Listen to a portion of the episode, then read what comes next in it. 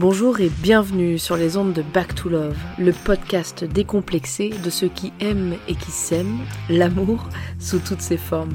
Je suis Diane Montillo, Love Coach, et je dédie ce podcast à l'amour et à ses nombreuses manifestations de notre quotidien. Au plaisir de vous retrouver tous les jeudis pour un nouvel épisode.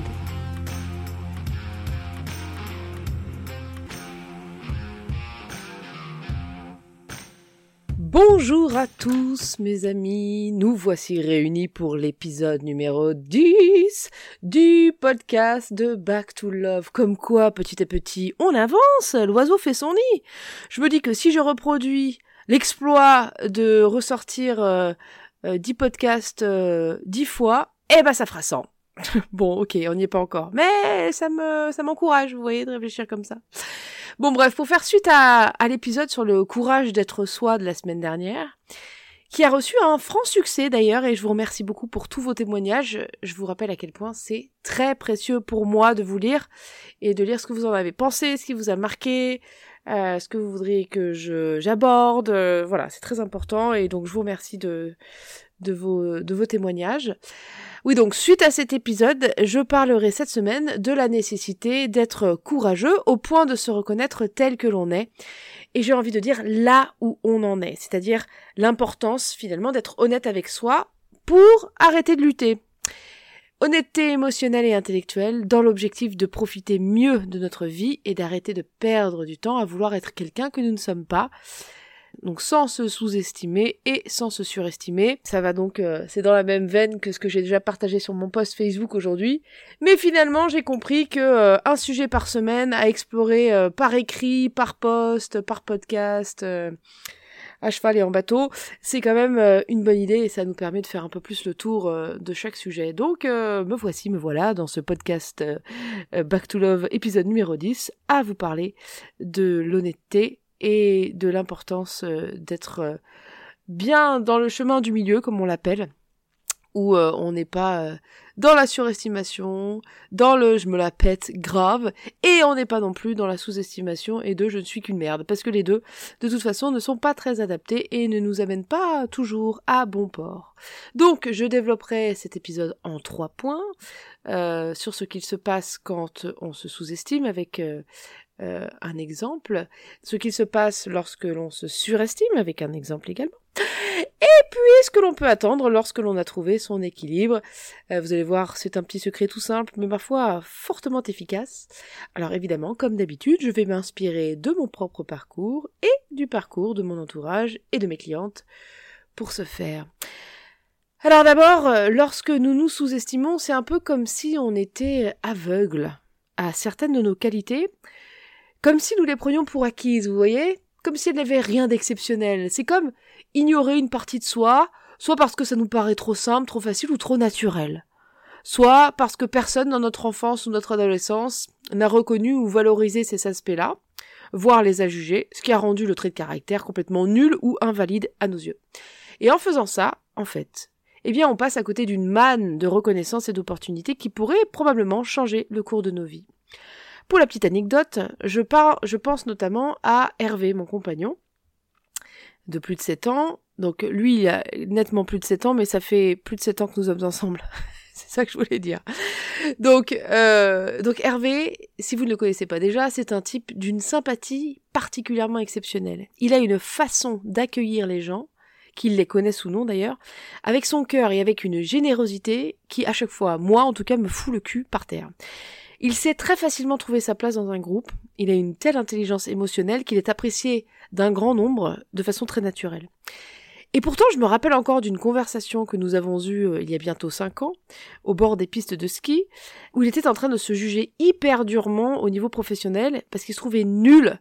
Mais il se trouvait nul pourquoi? Parce qu'il passait son temps à observer et se comparer et se concentrer sur toutes les qualités qu'il n'avait pas. Et à l'écouter, il était en train de me décrire avec des étoiles dans les yeux, les qualités d'un comptable ou d'un mathématicien, et il est porté complètement au nu. Alors, je me rappelle à ce moment-là lui avoir dit, mais enfin, tu te rends compte, Hervé, que n'importe lequel de ces deux profils, en tout cas s'il veut développer un business, il doit avoir vachement envie de développer les compétences relationnelles et humaines que toi tu as de façon naturelle. Parce que chez eux, c'est probablement pas naturel, alors que toi, plutôt que de reconnaître que tu as ça pour toi et que d'investir dessus, de le développer et de miser à fond dessus, tu les fous de côté comme si c'était rien, et tu passes ton temps à te taper dessus. En cherchant tout ce que tu n'es pas et en te critiquant de tout ce que tu n'es pas. Alors qu'en lâchant prise, typiquement, euh, pour reprendre l'exemple à ce moment-là, il pouvait par exemple déléguer la partie sur laquelle il se sentait moins doué dans son entreprise à des personnes dont c'est l'envie et le talent naturel et se concentrer sur son domaine de prédilection qui lui paraît lui tout à fait naturel et, banal, mais qui sont quand même l'accueil, la vente et la fidélisation qui représentent euh, des gros pôles et des grosses euh, structures au sein de grosses entreprises dans le monde entier, comme quoi ce n'est pas si vain.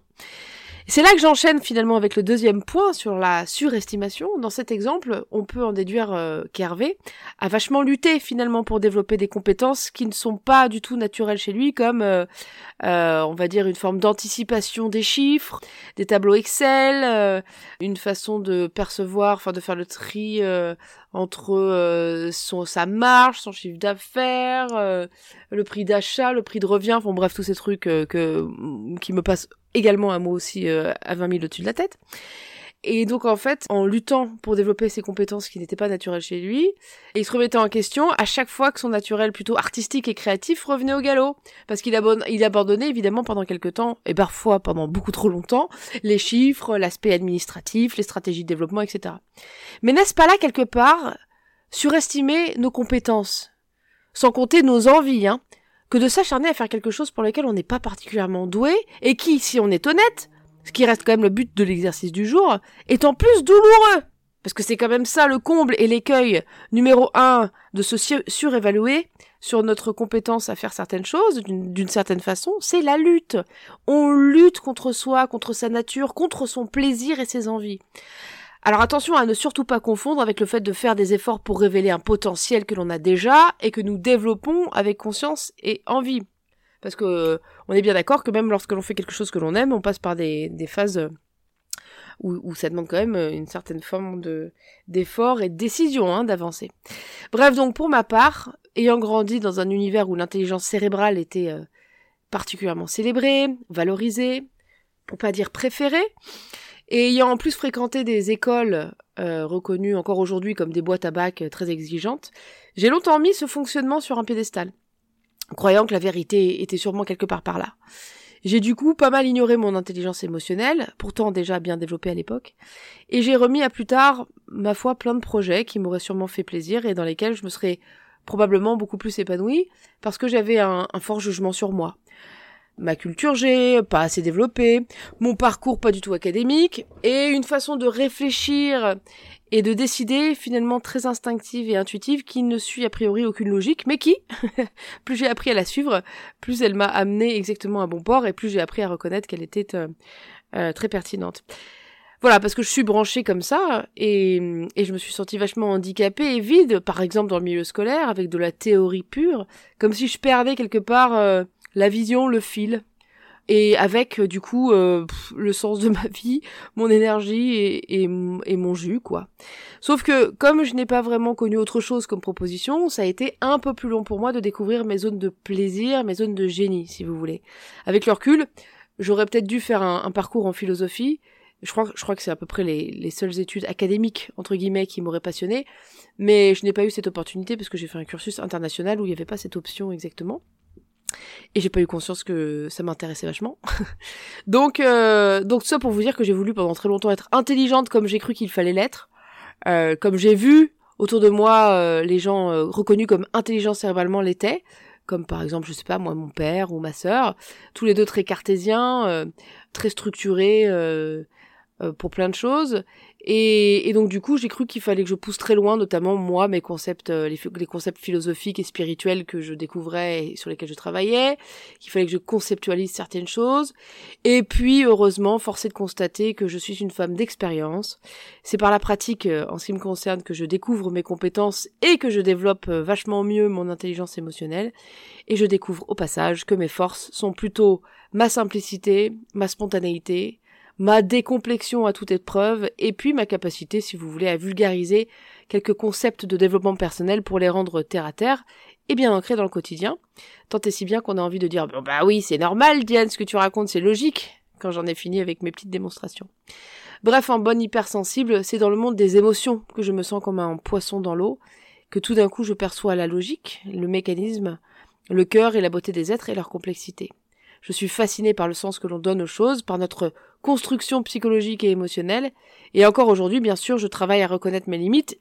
Et lorsque je vois que je fais quelque chose qui ne me fait pas plaisir, j'essaie de comprendre mais pourquoi Diane, est-ce que tu t'acharnes à continuer à vouloir faire certaines choses qui au final ne te procurent pas plus de plaisir que ça? Mais qui répondent finalement inconsciemment à cette injonction du passé euh, tu feras comme ça ma fille. Et, et, du coup je m'empêche euh, évidemment inconsciemment indirectement de m'immerger encore plus totalement dans mes domaines de prédilection avec comme objectif de jouir de notre existence avec un maximum de saveur de plaisir et de reconnaissance pour ne surtout pas en perdre une miette. En tout cas ça c'est mon objectif à MEA et de faire ça, surtout, avec tout ce que je suis, sans chichi, sans vouloir être plus pertinente, ou plus structurée, ou plus éduquée que ce que je suis, en étant moi, là, avec mes failles, mes limites, mes doutes, mes remises en question, mon côté un peu Barry Barrow, comme dirait ma grand-mère, de façon donc un peu bordélique, en cherchant, comme j'ai toujours eu l'habitude de le faire finalement, en affirmant rien de façon péremptoire, parce que euh, étant jeune, j'ai vu beaucoup trop de gens euh, affirmer des choses de façon très péremptoire et pour se rendre compte que finalement euh, ils, se racontaient beaucoup de conneries, ils puissent raconter beaucoup de conneries. Donc j'ai décidé de ne plus vraiment rien affirmer de façon très péremptoire et de laisser la place à plein de possibles à chaque instant pour toujours pouvoir choisir la voie la voie la plus sympa au moment opportun. La voie du milieu, quoi, finalement. En travaillant sur moi, je cherche à développer toujours plus de place, de liberté et de joie. Ça mérite bien qu'on laisse les portes ouvertes, quelques questions en suspens, et qu'on ait conscience de ne pas tout savoir, pour pouvoir laisser la vie nous traverser et en tirer un maximum d'apprentissage et d'expérience à chaque fois. Oui, parce que je ne sais pas si vous avez déjà remarqué que c'est vachement plus compliqué de remplir un verre qui est déjà rempli à rabord. Donc, l'intérêt de toujours euh, remettre en question ce que l'on croit et de vider notre verre régulièrement pour laisser de la place à de nouvelles choses. Donc pour finir, la clé d'aujourd'hui, mes amis, pour trouver un bon équilibre, aussi bateau puisse-t-elle paraître de prime abord, cette clé, c'est de reconnaître que nous sommes parfaits tels que nous sommes. Et oui, il n'y a rien à changer, à faire évoluer ou à perfectionner pour avoir le droit, mais surtout le plaisir de nous exprimer, de faire ce qu'il nous plaît et d'avoir confiance en nous. Bref, d'exister pleinement et de goûter chaque nuance de notre existence. Oui, parce que c'est sympa d'être exigeant, mais demandons-nous, au service de quoi mettons-nous notre exigence? Si c'est au service du perfectionnement, du détectage des trucs à améliorer dans notre vie, que ce soit les autres ou nous, de l'observation des failles et des faiblesses des uns et des autres et puis de nous-mêmes, je vous propose plutôt de mettre votre exigence au service de votre bien-être, de la reconnaissance de l'être unique que vous êtes et du développement de plus de douceur et d'acceptation de votre vie, par exemple. Il y a beaucoup de possibilités, bien sûr. Libre à vous de déterminer votre petit curriculum. Alors, à vos miroirs, mes amis, mes amours, c'est le moment d'aller vous faire une petite déclaration sympa, en reconnaissant vos talents et vos failles, en acceptant tous les bras grands ouverts et en prenant la vie un jour après l'autre, une question après l'autre et une expérience après l'autre. On a tout le temps, et plus on accepte de le prendre, ce temps, plus on en gagne. Sujet d'ailleurs d'un futur podcast, c'est évident. Et je pense que cette année 2020 et euh, visiblement l'année 2021, avec ses euh, moultes confinements et reconfinements, nous apprend aussi à se rendre de cette vérité. Je vous euh, souhaite donc une excellente fin de semaine. Je vous fais plein de bisous d'amour et je vous dis ah bah la semaine prochaine, bah oui c'est logique, pour le, le futur nouvel épisode. Voilà, gros bisous, à bientôt. Si ce podcast vous a plu et que vous voulez en savoir plus, n'hésitez pas à me rejoindre au sein d'une communauté de femmes dynamiques et inspirantes qui sont prêtes à reprendre leur puissance pour créer la vie amoureuse et professionnelle de leurs rêves. Pour cela, retrouvez-moi sur mon site internet www.diamonjoie.fr ou sur les réseaux sociaux tels qu'ils sont indiqués dans le résumé de ce podcast. À jeudi prochain pour un nouvel épisode.